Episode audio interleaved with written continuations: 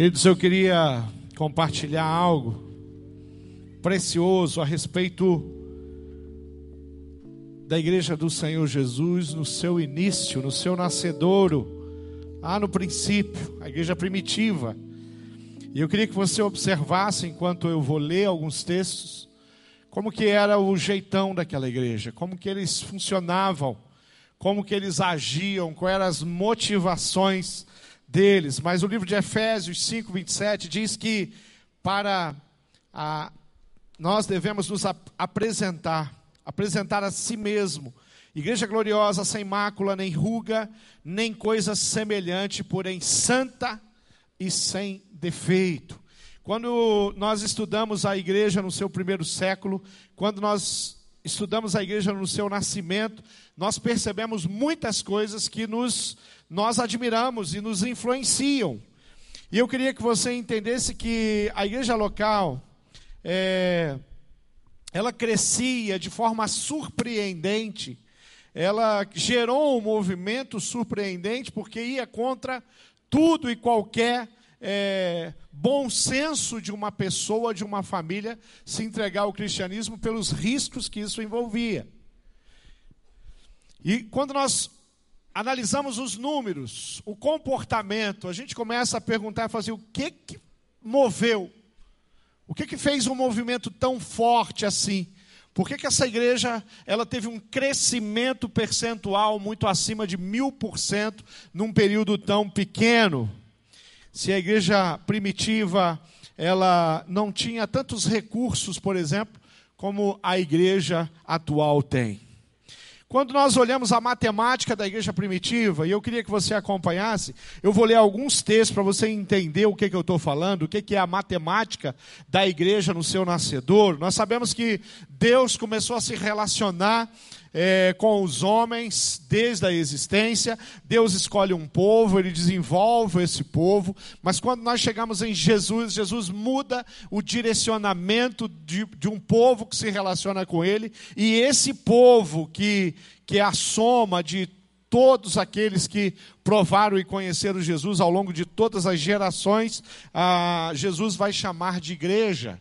Então é essa igreja que eu queria que você observasse. Já no livro de Mateus, no capítulo 10, nós temos o conhecido texto nos evangelhos que diz que Jesus chamou, versículo 1, os seus doze discípulos e ele lhes deu autoridade para expulsar espíritos maus e curar todas as enfermidades e doenças graves. São esses os nomes dos doze apóstolos. Primeiro Simão, chamado Pedro, e o seu irmão André, Tiago, e o seu irmão João, filhos de Zebedeu.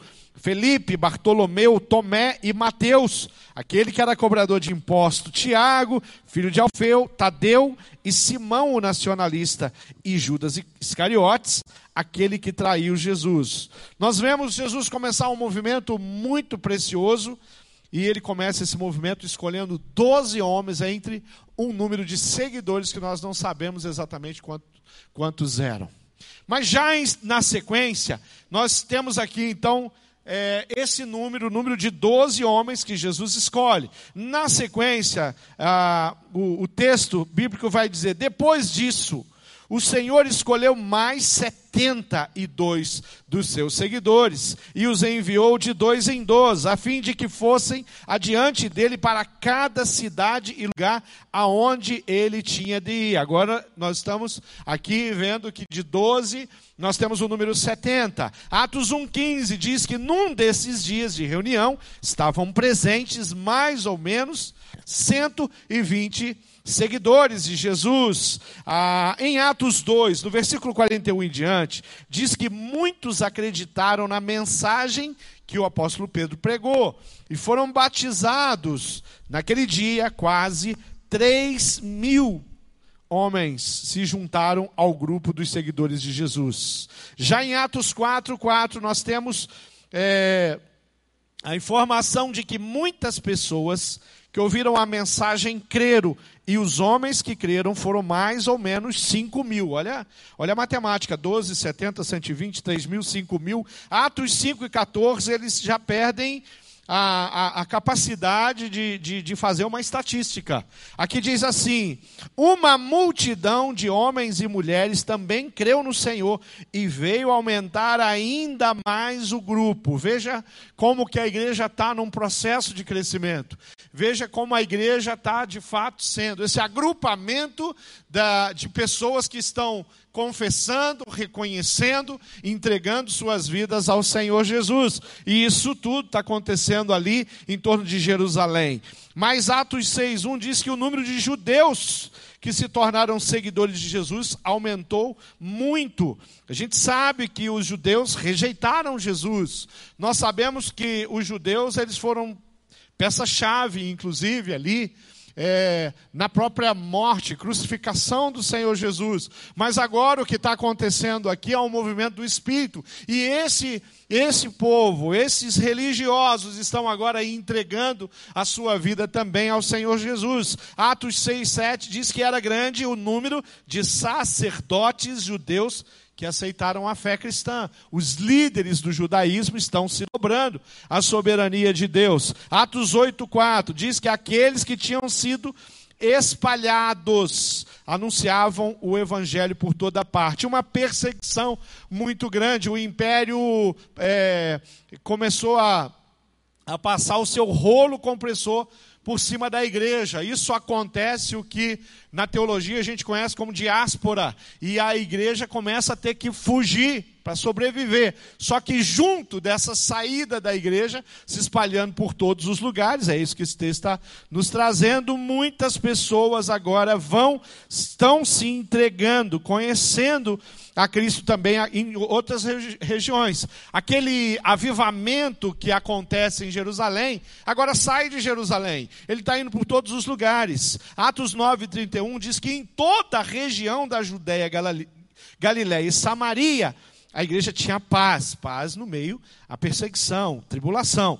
Ela ficava cada vez mais forte, crescia em número de pessoas com a ajuda, o direcionamento o poder do Espírito Santo. Aquelas, aqueles homens que se convertiam, essa igreja mostrava grande respeito pelo Senhor Jesus, os seus direcionamentos. Atos 9, 35, aqui nós já temos um avivamento inquestionável acontecendo numa determinada região. Diz assim: então todos os moradores da cidade de Lida e da região de Saron viram isso e se converteram ao Senhor. Ah, o que chama a, a atenção é, de uma região, aqui citado uma cidade também, é a palavra todos. Uma região, o evangelho chega e todos se dobram à soberania de Cristo. Atos 13, 48, agora, está saindo um pouco daquela seara, daquele povo que tinha uma influência de Abraão, de Moisés, da história. Atos 13, 48. Quando os não-judeus ouviram isso, ficaram muito alegres e começaram a dizer que a palavra do Senhor era boa. E creram todos os que tinham sido escolhidos para ter a vida eterna. A palavra do Senhor se espalhou por toda aquela regi região. Estes aqui são registros no Antigo Testamento de um fenômeno, de algo que é sobrenatural, de algo que, que mexe com a estrutura, que me, vai interferir na história, algo que nós conhecemos com o nome de igreja. E nós estamos aqui reunidos. E eu queria que você é, olhasse com atenção para todos esses textos que eu li. Eu queria que você observasse algumas coisas aqui, por exemplo, como qual, que, qual foi a estratégia, como que aquelas pessoas viviam, qual era o estilo de vida desses homens aqui. A primeira estratégia que eu trago, baseado nessa experiência, nessa matemática que, não, que a conta não fecha, que a matemática do amor, do poder, da glória do Senhor manifesta, é a maneira como eles viviam na dependência absoluta, total do poder e da glória de Deus. Eles não tinham outra escolha a não ser se entregar. De um lado tem uma fé, tem uma mensagem, tem um evangelho que está sendo pregado, do outro lado tem a cultura, do outro lado tem o império, e o império é perigoso, ele tem muito poder, ele vem matando, e ele vem fazendo isso das formas mais cruéis possíveis.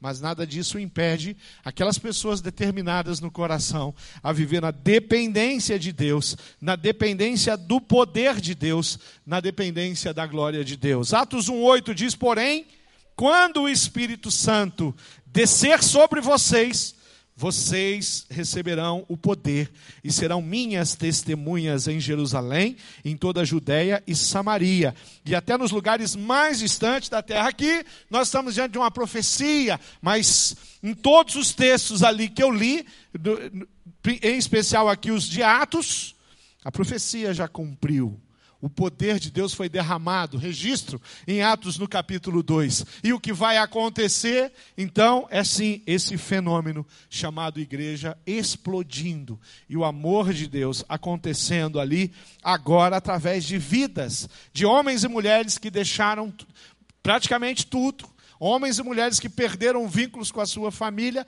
homens e mulheres que perderam a sua vida de forma cruel, por quê? Porque confessaram Cristo. Quanto mais os imperadores é, atacavam, mais esse povo crescia.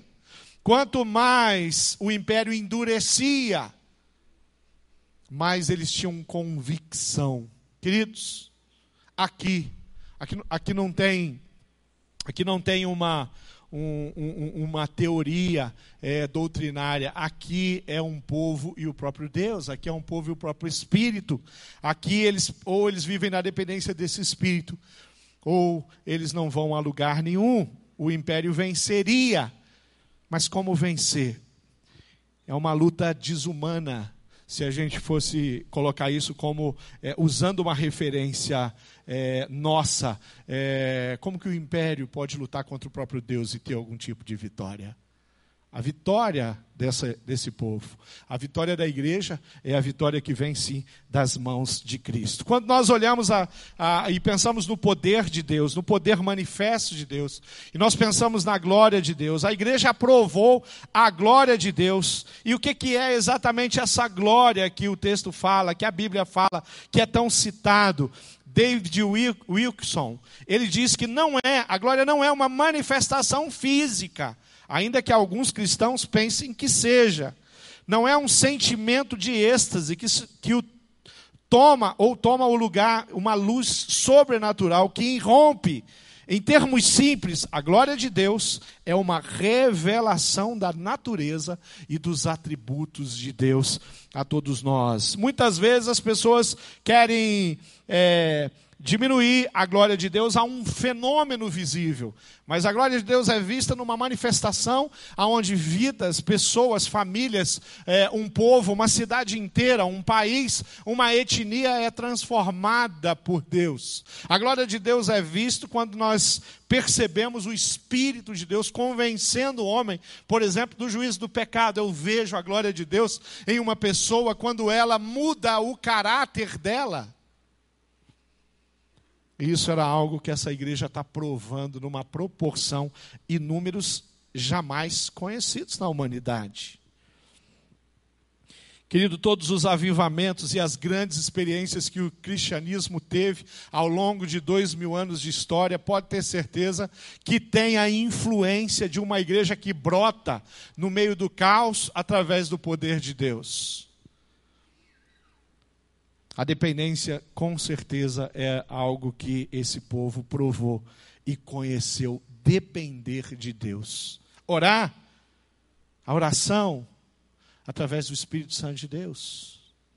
Ministrar e falar, através do Espírito Santo de Deus. que palavras saem da boca de um pregador e três mil pessoas se convencem que esse é o caminho a ser seguido, que essa é a decisão a ser tomada independente de tu, tudo que envolvia essa decisão, de todas as perdas que eles tiveram com relação a essa decisão. Uma das coisas que nós percebemos, o viver na dependência, o olhar e entender de fato que as decisões que aquelas pessoas tomaram eram uma decisão simplesmente de vislumbrar algo que é sobrenatural no seu coração e na sua mente e tomar uma decisão que, humanamente falando, não era uma boa decisão. Era uma decisão de começar a correr risco. Era uma decisão de perdas para muitos deles ali. O que, que essas pessoas que foram espalhadas deixaram para trás? Deixaram o que tinha, deixaram a sua casa, a sua moradia. Elas tiveram que fugir. Mas quando elas fogem, a manifestação e o poder de Deus está com elas e, a, e o cristianismo se espalha de forma extraordinária. Uma outra marca, uma outra coisa que nós conseguimos encontrar e, e, e, tirar da vida, do testemunho daqueles irmãos, é a santidade, uma marca inegociável da igreja do Senhor Jesus, da igreja legítima, da igreja que tem Cristo sim no seu coração como centro da sua fé. Ananias e Safira, ali no Atos, em Atos capítulo 5, é um exemplo disso. Alguém que está vivendo, experimentando ou testemunhando isso, mas que tem e permite que o seu coração continue apegado àquelas coisas onde o Espírito Santo está dando um direcionamento contrário.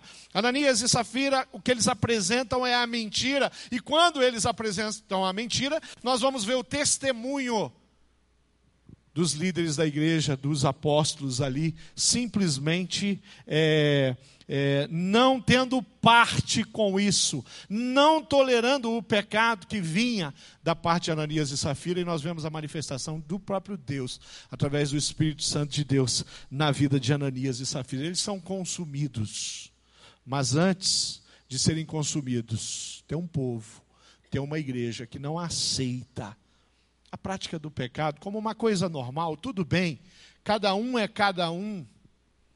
Você quer viver mais ou menos, pode viver mais ou menos, vem aqui, fica com a gente.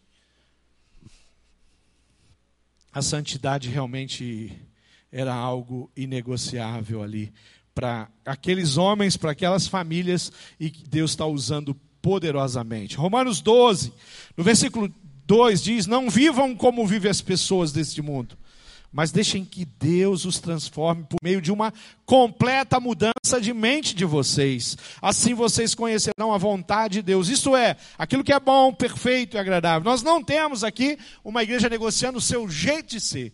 Nós não temos uma família negociando a forma como ela é cristã. Nós não temos um homem ou uma mulher no seu casamento definindo o jeito que nós queremos viver. Nós temos pessoas que estão muito interessadas, de fato, naquilo que Deus tem de propósito, naquilo que ah, os, o, a palavra conhecida, usada, os mandamentos, as leis estão, estão sendo observados, discutidos, e eles estão experimentando, através do direcionamento do Espírito, algo muito nobre e muito especial. Querido, essa igreja que eu, tô, que eu li, todos esses textos aqui, ela não tem o Novo Testamento, ela está vivendo o Novo Testamento, ela, ela, ela está imprimindo as páginas do Novo Testamento na vida delas, no comportamento delas sobre esse direcionamento do Espírito.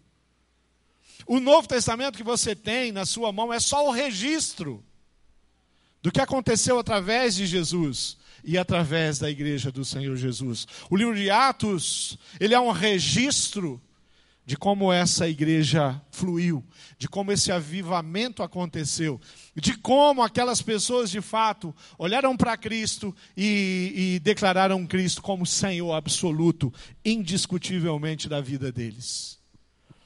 A santidade é sem dúvida uma marca. Eles têm, eles rompem com o tradicionalismo. Aqui tem culturas envolvidas. Eles rompem com o legalismo. Legalismo, a, a, a, ir contra o legalismo está registrado nos livros da palavra de Deus. Tem grupos, tem pessoas, tem líderes que estão apresentando, questionando. Mas o movimento que o Espírito Santo causa no coração daquelas pessoas. Não faz com que eles se mantivessem ali arraigados. A um legalismo. Por isso que muitos sacerdotes, conhecedores, mestres da, da lei, vão se dobrar à soberania de Cristo. Nós temos a, o, o, Messias. O Messias trouxe a mensagem, ele nos deu direcionamentos. Ah, Jesus Cristo é Senhor, é o Verbo que se encarnou e habitou entre nós, e isso está tudo muito claro. Agora, Romanos 6,4 diz: também nós andemos em novidade de vida. O nosso jeito de viver agora tem a ver com Cristo, tem a ver com a proposta dele o rompimento com o tradicionalismo, o legalismo, é claro, e o que nós vamos perceber é que tem uma palavra que se torna chave na vida desse povo, que é a palavra unidade. Eles estão todos num só propósito, aqueles aonde Deus está poderosamente usando. As pessoas estão tomando decisões que são semelhantes, as pessoas estão recebendo direcionamento, o próprio Espírito está é, coordenando, ele é o maestro que está coordenando isso, e nós vamos ver exatamente isso acontecendo. O espírito de unidade é uma coisa que não pode faltar, uma coisa que no, na, na, na, igreja moderna, nós temos as tantas divergências, dificuldade às vezes de nos entender, às vezes nós somos questionados por famílias, por pessoa com relação ao estilo de vida, as pessoas começam a adotar um estilo de vida, às vezes isso começa a enfraquecer, porque nós perdemos a unidade. Começa a enfraquecer quando nós achamos que a nossa maneira de pensar é a maneira mais coerente e aonde eu não tenho no meu coração temor suficiente para perguntar o que, que a Bíblia diz a respeito disso. Qual é o plano que, do, que a Bíblia, que a palavra de Deus registrou para que eu possa viver de fato, de uma forma total e experimentar em 2019 esse sobrenatural de Deus através da minha vida, através da minha família, através do meu pequeno grupo, através de, de, da igreja que eu pertenço. Nós somos uma igreja numerosa, um grupo é, grande já esteve aqui. O nosso culto das nove, estava repleto esse ambiente. Outro grupo chegou, estamos aqui no nosso segundo culto esse dia. 18h30, vamos estar aqui, famílias vão se achegar. Mas uma coisa que nós precisamos é olhar para a igreja primitiva e falar: nós temos que viver daquele jeito. Nós temos que buscar e percorrer, perseguir os alvos que eles perseguiram no passado. Nós temos um Senhor, e o nosso Senhor não tem duas cabeças, é uma só. A nossa cabeça é Cristo. Para experimentarmos isso na dimensão pessoal, na dimensão familiar, no corpo de Cristo a qual pertencemos, na família de Deus, precisamos seguir as regras de Deus. E elas são simplesmente extraordinárias. A quarta coisa, eu queria dar uma ênfase muito especial, de fato, e já citei ela em, nos três primeiros pontos, é a direção total e absoluta do Espírito Santo de Deus no coração daquele povo. Os apóstolos estavam sempre unidos, discutindo. Eles tinham culturas diferentes, eles tinham pensamentos diferentes, mas um alvo. Qual é o alvo? O alvo de perseguir, saber exatamente qual é a soberana vontade de Deus, como o próprio apóstolo Paulo registra. A soberana vontade de Deus é o alvo, é o nosso alvo. Qual é a vontade de Deus para a minha vida? Qual é a vontade de Deus para a minha família? Qual é a vontade de Deus para os meus filhos? Qual é a vontade de Deus para o meu PGM? Qual é a vontade de Deus para o ministério? Qual é a vontade de Deus? Qual é o plano de Deus para a Igreja Batista do Bacaxeri? Nós somos um. Você faz parte dessa família. Eu sou testemunha, nós somos testemunha. Existe uma igreja aqui, existe uma igreja que está indo a algum lugar. No último final de semana, nós tivemos a oportunidade de estar com o pastor Carlito, de São José dos Campos. Nós tivemos a oportunidade de ouvir o pastor Denis Souto, de Palmas. Esses homens trouxeram testemunhos belíssimos do que Deus está fazendo em São José dos Campos. Mas eles são a nossa, eles fazem parte da nossa igreja, a igreja do Senhor. Nós fazemos parte da mesma família, mas eles são uma igreja local que estão São José dos Campos. Existe um povo lá que está unido num propósito, eles querem alcançar a cidade de São Paulo, a região de São Paulo, o interior de São Paulo, eles querem sim pregar o evangelho aonde Deus permitir. Eles têm alvos. Nós ouvimos os testemunhos daquela igreja através de, de um dos seus pastores. O que está acontecendo em Palmas, na igreja do Denis Souto, a igreja do pastor Valmir, eles têm alvos para alcançar, para ministrar. A mensagem deles é a mesma que a nossa. o que o Espírito Santo de Deus tem feito em São José dos Campos e tantas outras cidades aonde eles já alcançaram, através da igreja da cidade. É um movimento que o Espírito Santo de Deus é quem tem que estar tá no controle. Mas tudo precisa ser feito através do poder absoluto do Espírito Santo de Deus. É Ele que precisa passear no meu coração e na minha mente. É Ele que precisa condenar. Nós precisamos aprender a ouvir a voz de Deus. Nosso movimento de oração, todos os dias, ele está crescendo, timidamente, mas está crescendo. Eu sou positivo. Queremos ver um grande movimento de oração. Por quê? Porque através da intimidade nós vamos sempre poder trabalhar com mais convicção de que estamos se unidos em um único propósito: fazer a vontade de Deus. Queremos famílias cada vez mais convictas de que têm ouvido a voz de Deus e direcionado as suas escolhas, as suas condutas, as suas atitudes, o seu testemunho pessoal. E queremos mais, queremos continuar avançando invadindo as casas e as famílias, levando a coisa nobre que temos, que é a mensagem do Evangelho, para que muitos possam viver e experimentar a unidade de vida. Mas fazemos parte de um corpo, fazemos parte de uma família, nós estamos aqui juntos, unidos, num único propósito. Nós não podemos permitir que as pessoas não saibam para onde está indo. Talvez se você perguntar para a pessoa do lado, falar, você já é batizado?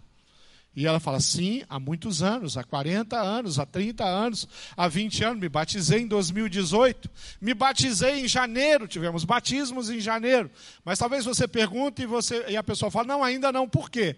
Ah, não sei, não pensei. Mas seu coração é de Jesus? Essa semana eu fiz essa pergunta para um motorista de aplicativo. E eu falei assim, o seu coração é de Jesus? E aí ele falou para mim assim: Claro, mas estava convicto. Mais umas duas perguntinhas que eu fiz, eu acho que ele não sabia nem direito quem era Jesus. E eu tive que pregar Jesus para ele.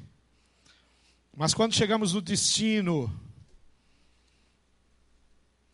diferente de tantas outras corridas, ao invés de ele simplesmente parar e eu sair, ele parou e desligou o carro. E eu pude até orar com ele e dizer o quanto Jesus amava ele e o quanto Jesus estava interessado.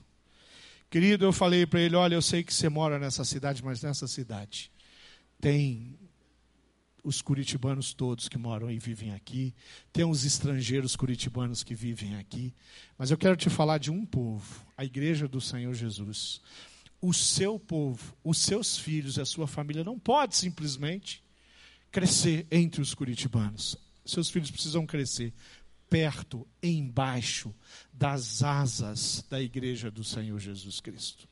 Você precisa conhecer a igreja. Que não é tão comum eu pregar sobre a igreja aí lá fora e focar na igreja. Quando eu prego sobre, quando eu falo sobre a igreja, eu estou falando de Jesus, eu estou falando dos mandamentos, dos ensinamentos. Mas o que eu não quero nunca é poder é conversar com uma pessoa aqui dentro e ela não saber exatamente o que é a igreja, o preço que foi pago, porque quando eu sei o preço que foi pago, o valor da igreja, eu tenho um prazer muito grande de pertencer à igreja.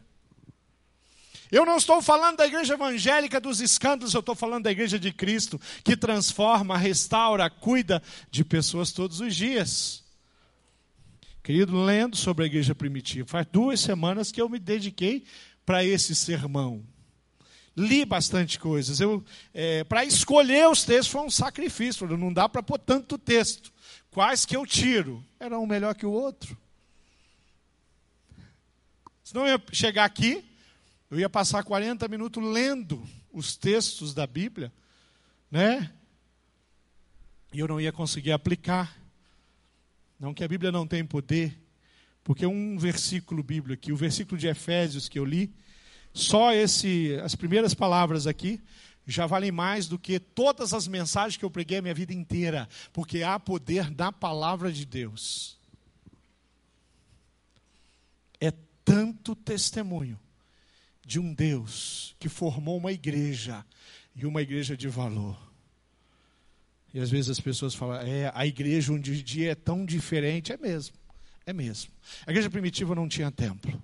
A igreja primitiva, eles não tinham estacionamentos. A igreja primitiva não tinha carros para eles se locomover com tanta facilidade. A igreja primitiva não tinha WhatsApp para a gente conseguir informar tanta gente sobre algo que está acontecendo tão rápido. A igreja primitiva não tinha uma estrutura de educação é, para crianças como nós temos agora, uma estrutura é, que está lá acontecendo, líderes ali que estão capacitados e treinando. A igreja primitiva não, não, não tinha livros para ajudá-la na implementação de um novo ministério, ela está 100% na dependência do Espírito Santo de Deus. Todas as coisas que nós conquistamos como igreja, a liberdade que temos no Brasil para construir o templo do tamanho que a gente bem entender, tudo isso é precioso, mas nós não podemos perder o princípio, que é continuar na dependência de um Deus que é tremendo. Você faz parte da igreja de Cristo? Você você está em sintonia fina com o corpo de Cristo, no caso, a igreja local. Nós fazemos parte da igreja Batista do Bacaxiri. Talvez um ou outro aqui esteja visitando a gente de outra igreja. Você que está visitando, que é de outra igreja, você faz parte da igreja de Cristo e você serve na igreja local em algum lugar, o lugar da onde você veio aonde você mora, aonde você vive. Eu não faço parte da igreja Bacaxeri se eu estou vivendo e morando em outro continente. No dia a dia, lá, eu posso ser uma porção, sim, da Igreja de Cristo que se reúne no Brasil, que investe, que planta a igreja. Há muitos anos a Igreja Batista Bacaxiri tem investido em missões mundiais. Há muitos anos já vários projetos, já recursos dessa igreja foram para todos os continentes, sem exceção.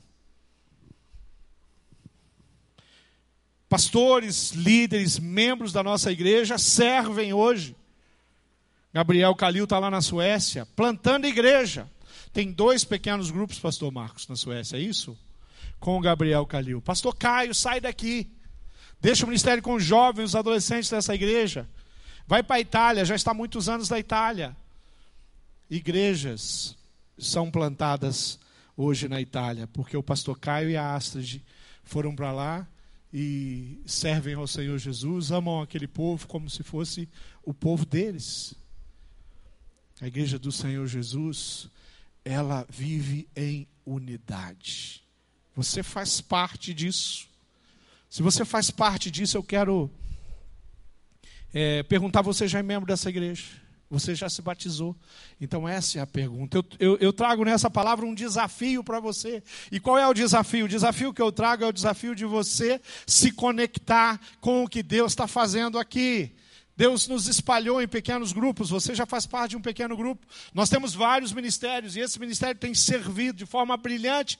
Você já faz parte de um desses ministérios. Quem está servindo em um ministério aqui hoje na IBB, levanta a mão, pastor, eu faço parte de um ministério. Levanta a mão alto assim, ó com um coração alegre. Amém. Quem já faz parte de um pequeno grupo, levanta a mão. Pastor, eu já estou envolvido com um pequeno grupo. A segunda pergunta é: você é parte fundamental do pequeno grupo?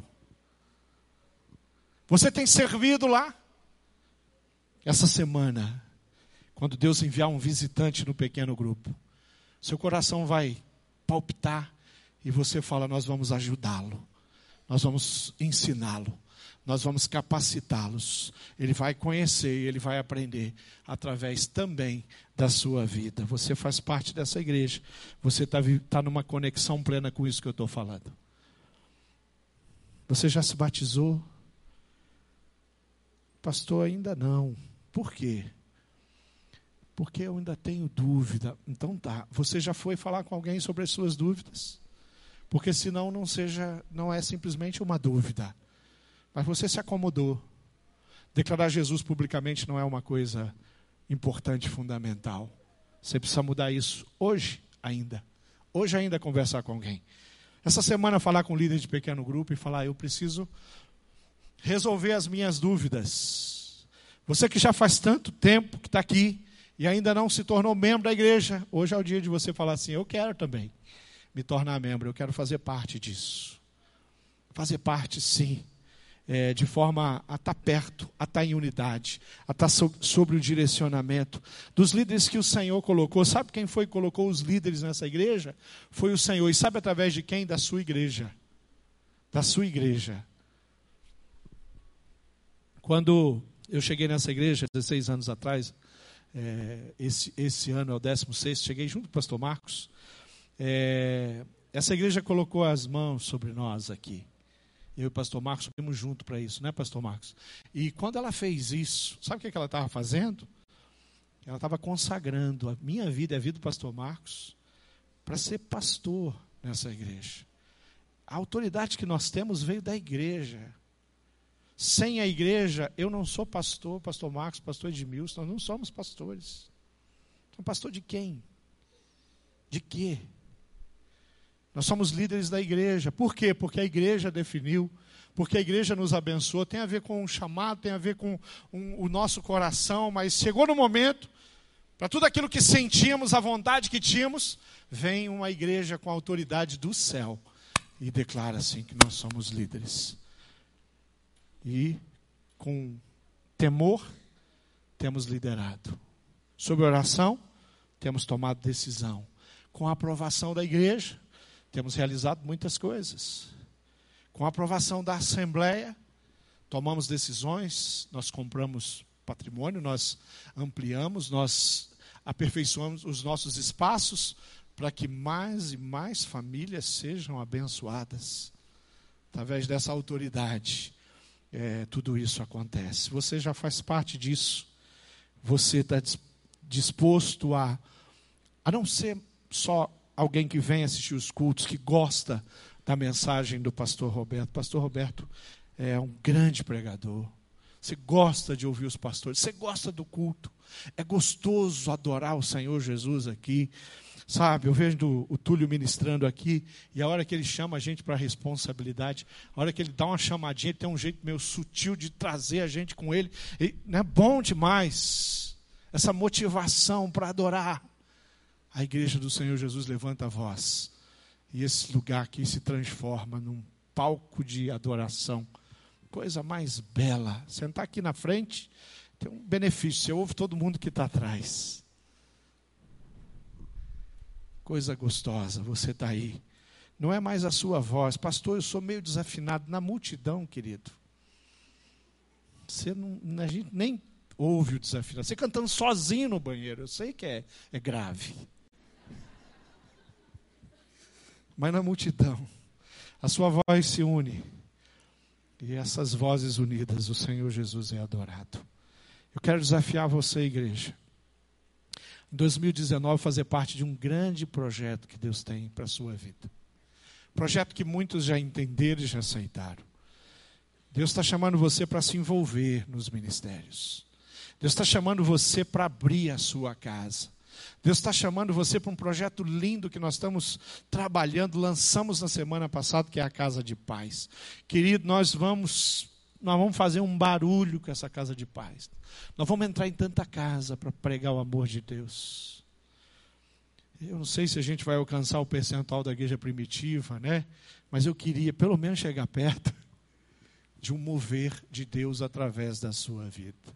Vamos ficar de pé. Vamos ficar de pé. Eu tenho uns desafios muito simples para você hoje. Mas antes eu queria orar com você.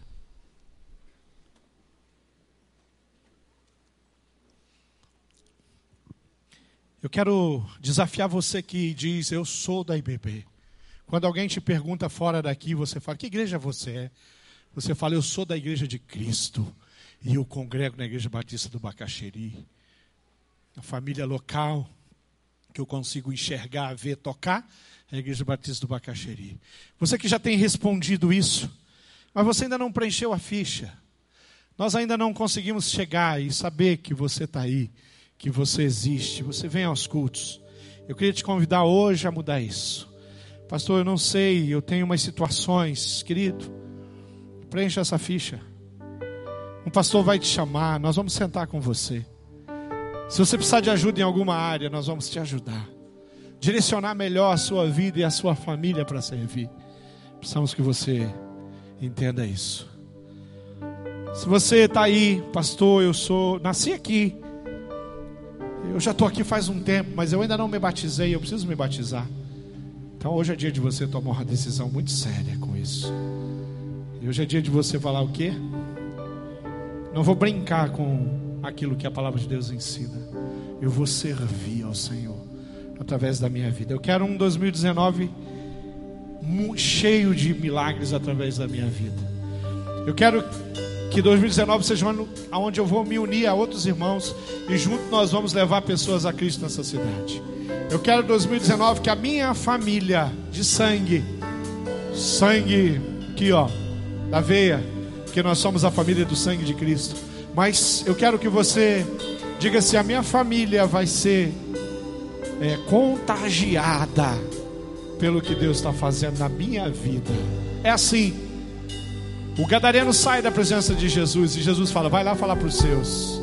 A mulher samaritana sai da presença de Jesus e ela sai igual uma doida varrida. E ela vai até as pessoas e ela, e ela quer que as pessoas venham ouvir. Elas, a, mulher samaritana ela conduz Jesus à presença, as pessoas à presença de Jesus. O Cornélio ele pega a sua casa e fala: venham aqui, venham, venham, porque vai vir um homem aqui hoje, um discípulo de Jesus, e ele vai trazer boas novas. Nada de Tá todo domingo aqui e ninguém te conhece. Nada de dizer que é da IBB, mas você não tem vínculos com os nossos grupos, você não tem vínculo com os nossos ministérios. Hoje é tempo de mudar isso.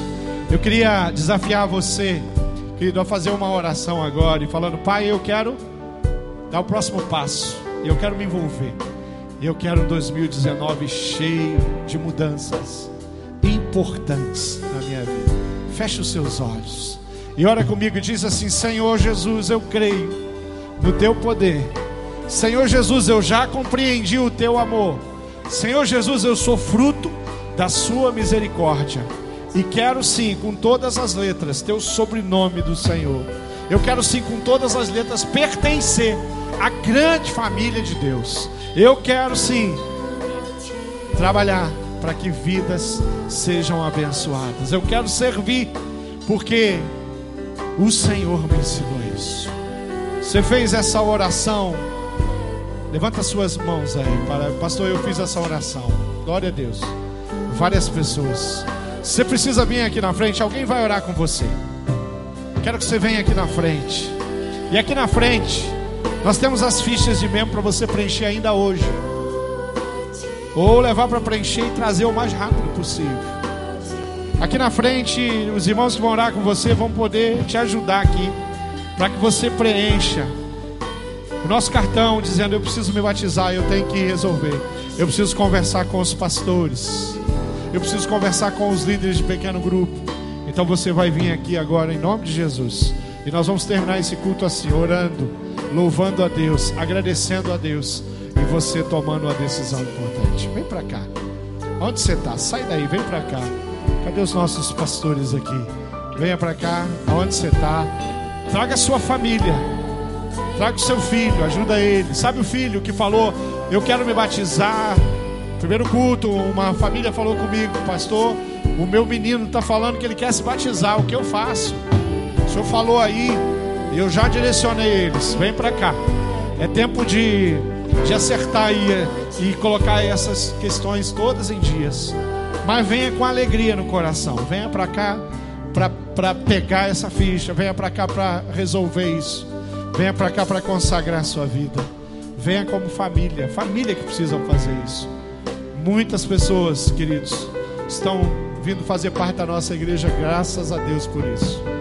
E nós não somos melhores que ninguém, nós só somos a igreja do Senhor Jesus que se reúne aqui. Nós somos a IBB que faz parte da grande família de Deus. Então vem para cá. Deixa aí. Vamos cantar.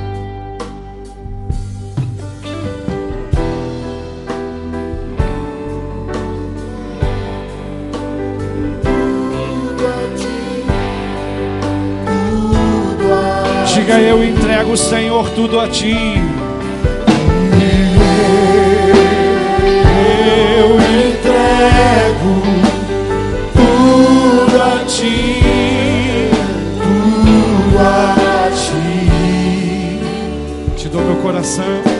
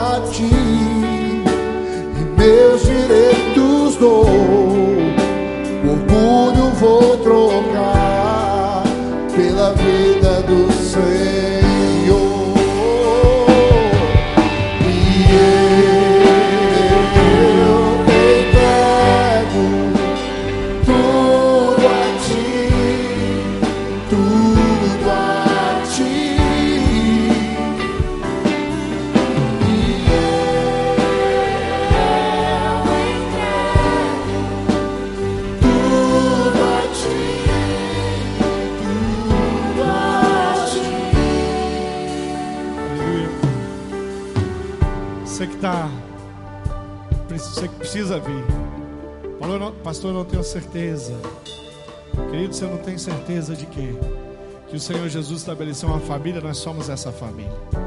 Pastor, eu preciso conversar sobre a minha situação, sobre o que eu vivo. Pode vir aqui, querido. Você vai preencher. E nós vamos direcionar, nós vamos acompanhar você. Você está numa família, você não pode viver solto. Nós queremos viver em unidade. Então venha para cá. Pergunte para o seu filho, pergunte para o seu esposo. Nós devemos ir lá juntos. Ou eu vou lá sozinho, sozinha. E respeite muito a decisão e a opinião deles. Vem para cá. Algumas pessoas já estão aqui, conversando aqui com os nossos líderes. Tá faltando você. Decisão importante. Bem importante. Preciso pegar essa ficha aí, pastor. Vem aqui, nós temos ficha para te entregar. Amém? E eu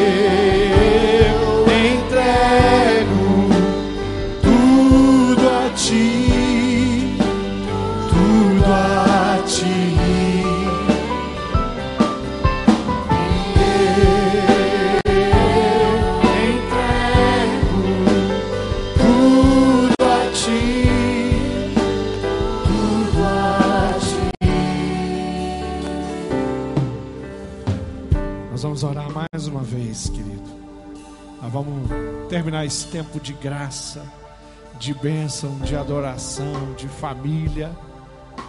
E vamos fazer isso para a honra e glória do Senhor Jesus. Você vai, você vai sair daqui hoje com um desafio. Desafio de falar, de abrir a sua boca, de compartilhar, de orar com as pessoas. Desafio de ser igreja. Desafio de ver o milagre acontecendo na sua casa, na sua família. Esse, esse mês, nós estamos com um livro muito precioso que é o Põe a Ordem em Seu Mundo Interior. Esse livro é muito especial. Esse livro tem princípios extraordinários. Palavra de Deus esclarecida de uma forma muito grande. E esse livro não é um livro barato, ele não é um livro pequeno. Esse livro é um livro que passa de 40 reais. Mas esse livro nós estamos vendendo a 20 reais. Uma negociação grande. Eu não sei ainda o número, mas parece que estamos chegando perto de mil exemplares já vendidos desse livro. Se você ainda não comprou, querido, você precisa comprar. Ele tem muito a ver com o que eu falei aqui. Tem a ver com decisões que a gente tem que tomar. E esse tempo é tempo de crescimento. Feche seus olhos. E nós vamos orar para terminar. E vamos, assim, sair daqui com a bênção de Deus. Para continuar vivendo esse domingo, essa semana. Pai, nós, nós somos gratos, sim pelo teu amor. Nós somos gratos pela nossa igreja. Nós somos gratos por tudo que o Senhor nos permite fazer. Nós somos gratos por cada família que o Senhor tem agregado aqui. Somos gratos porque um dia o Senhor trouxe cada um de nós e agrupou. Somos gratos por pertencer a uma, a uma família que se espalha por tantos lugares. Por famílias que vão em lugares, em empresas, em comércios nós temos compartilhado o teu amor. Somos gratos pelo número de crianças que estão crescendo na nossa igreja e aprendendo todo dia a respeito das coisas lindas que só o Senhor pode fazer. Somos gratos porque muitos foram alcançados agora, nos últimos dias, nos últimos meses, nos últimos anos. Somos gratos por tantos batismos que tivemos e por tantos que ainda vamos ter. Somos gratos por todos aqueles, Pai, que abandonaram vícios, deixaram práticas de pecado, porque foram encorajados e amados por irmãos da nossa igreja, Pai. Somos gratos porque o que nós experimentamos aqui está espalhado por toda a face da terra. A igreja do Senhor Jesus, a igreja invisível, a igreja que está na Venezuela, Pai, diante do caos, mas firme e pregando a tua palavra. A igreja aqui escondida entra na Coreia do Norte e em tantos outros lugares. A igreja de missões, a igreja dos índios, a igreja daquela comunidade aonde o doutor Nilton, o doutor Ilmar, pastor Silvani e tantas outras pessoas vão estar a igreja dos ribeirinhos, dos radicais, do sertão, do Rio Grande do Sul, de Santa Catarina. A igreja que se espalhou com a mensagem mais nobre que existe. Nós te louvamos, Pai. Nós agradecemos pertencer a esse povo tão especial, escolhido, nobre, teu povo. Oramos assim, muito agradecidos, mas oramos no nome do Espírito no nome do Senhor Jesus sobre a direção do Espírito Santo de Deus. Nos reunimos aqui em nome do Pai, do Filho e do Espírito Santo de Deus. E toda a eternidade viveremos assim.